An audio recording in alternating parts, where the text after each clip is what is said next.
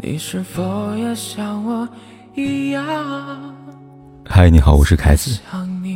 不管天有多黑，夜有多晚，我都在这里等着跟你说一声晚安。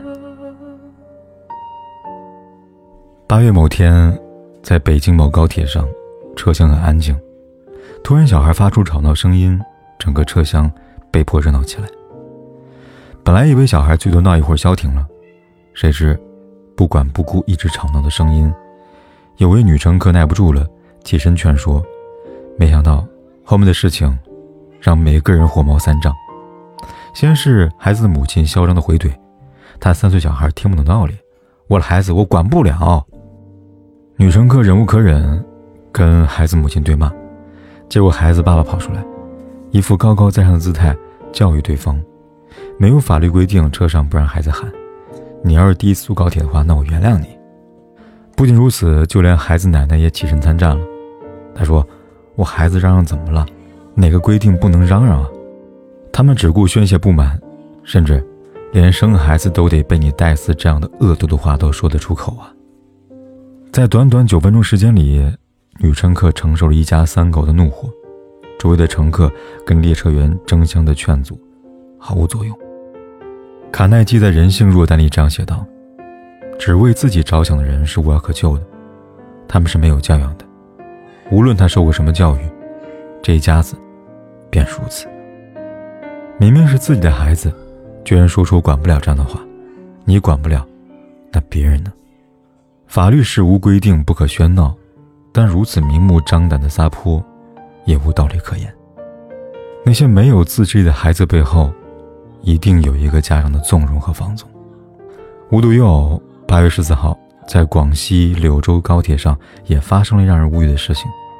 一个男孩坐在座位上，脚却踩在前排的座椅上，不停地抖动和踢踹，脚上做着影响他人的动作，嘴里还大声地背着惩罚口诀。前排乘客无法忍受，让乘务员来阻止，可孩子家长不理不睬，甚至他还夸孩子。乘法口诀背得好，其他乘客的愤怒眼神像打在棉花上，毫无作用。八月十八号，河北廊坊一个女生坐高铁时，也遇上了熊孩子。更惨的是，熊孩子就在她的身旁。刚上高铁，女生发现座位被一个小男孩占了，在上面蹦蹦跳跳的。好不容易请出来，却依旧没有消停，趴在椅背上拍打蹦跳。扒着座位间的缝隙，不停跟后座的家人打闹，甚至几次碰到了对方。因为声音太大，吸引了同车的其他乘客的注意。孩子不懂事就算了，没想到作为家长，也对一切视若无睹。其他乘客怒视看不到，自家孩子影响别人也看不到。家长对孩子的爱浓到失真，浓到无语。其实这样的现象不仅在高铁上。在寻常的生活当中也偶尔出现。八月二十一号凌晨两点，云南曲靖，两个大人带着一个小孩儿从路边走过，孩子看见路边门口挂了一串气球，向妈妈索要。同行男人听到，返回店门口，数次跳跃扯下气球，然后直接扛走了。隔天，门店店主表示，气球虽然价值不高，但三个人打了一天，男人这样做确实有点过分。孩子不懂事，也无辜，无可厚非。但是大人，应该懂得道理，知道廉耻。你以为的爱意，可能正是你身体力行的在教坏孩子。每一个孩子都是天真的，都是浪漫的，都是美好的。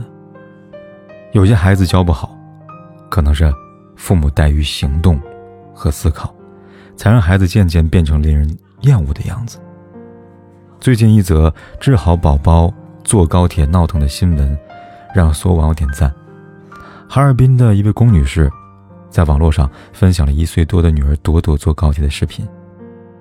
一开始，小宝贝跟其他孩子一样，上了高铁容易发脾气和哭闹。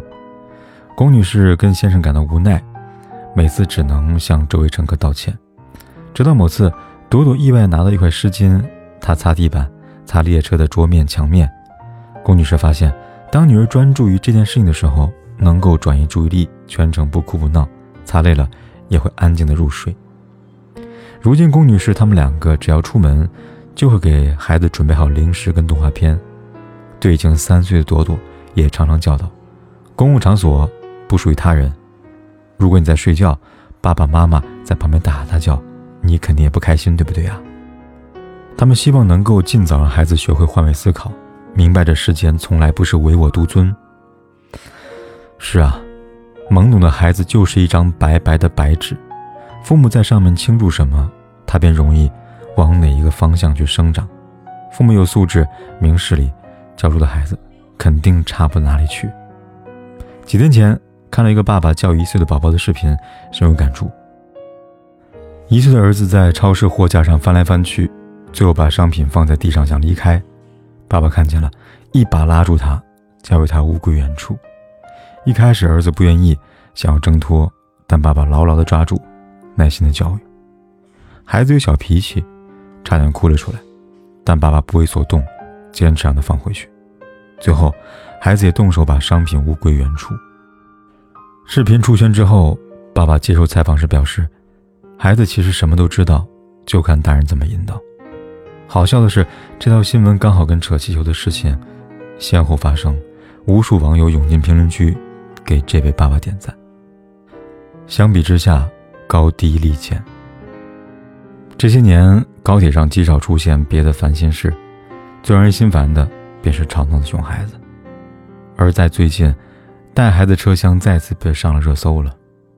其实早在二零二零年，国内部分车厢就已经试点了静音车厢服务，也有交通研究院的教授认为，儿童车厢的出现势在必行。只不过这条路不好走，还需要考虑铁路市场性、公益性，还要协调好不同座位的价格。在儿童车厢普及之前。还能从哪里做起呢？无疑就是家长了。一位德国学者这样说过：“所谓教育，就是一棵树摇动另外一棵树，一朵云推动另外一朵云，一个灵魂唤醒另外一个灵魂。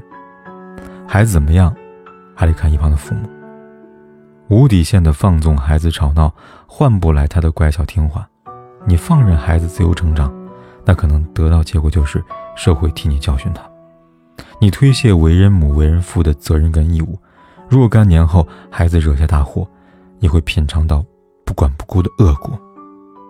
所以，作为父母，共同努力。孩子管教不易，但可以从让他安静的坐完一趟高铁开始。同时，别忘了成全自己。毕竟，只有高素质的父母。才能得到尊重，才能让孩子看到你正面的言传身教。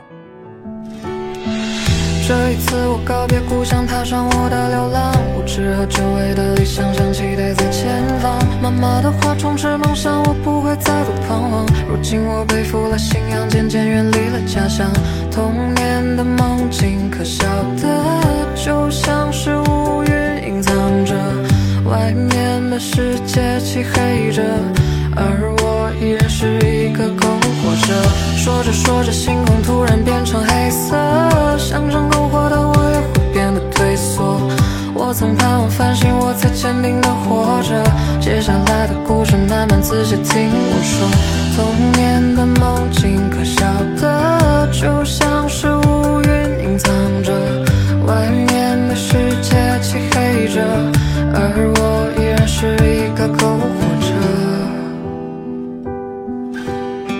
不管天有多黑，夜有多晚，我都在这里等着，跟你说一声晚安。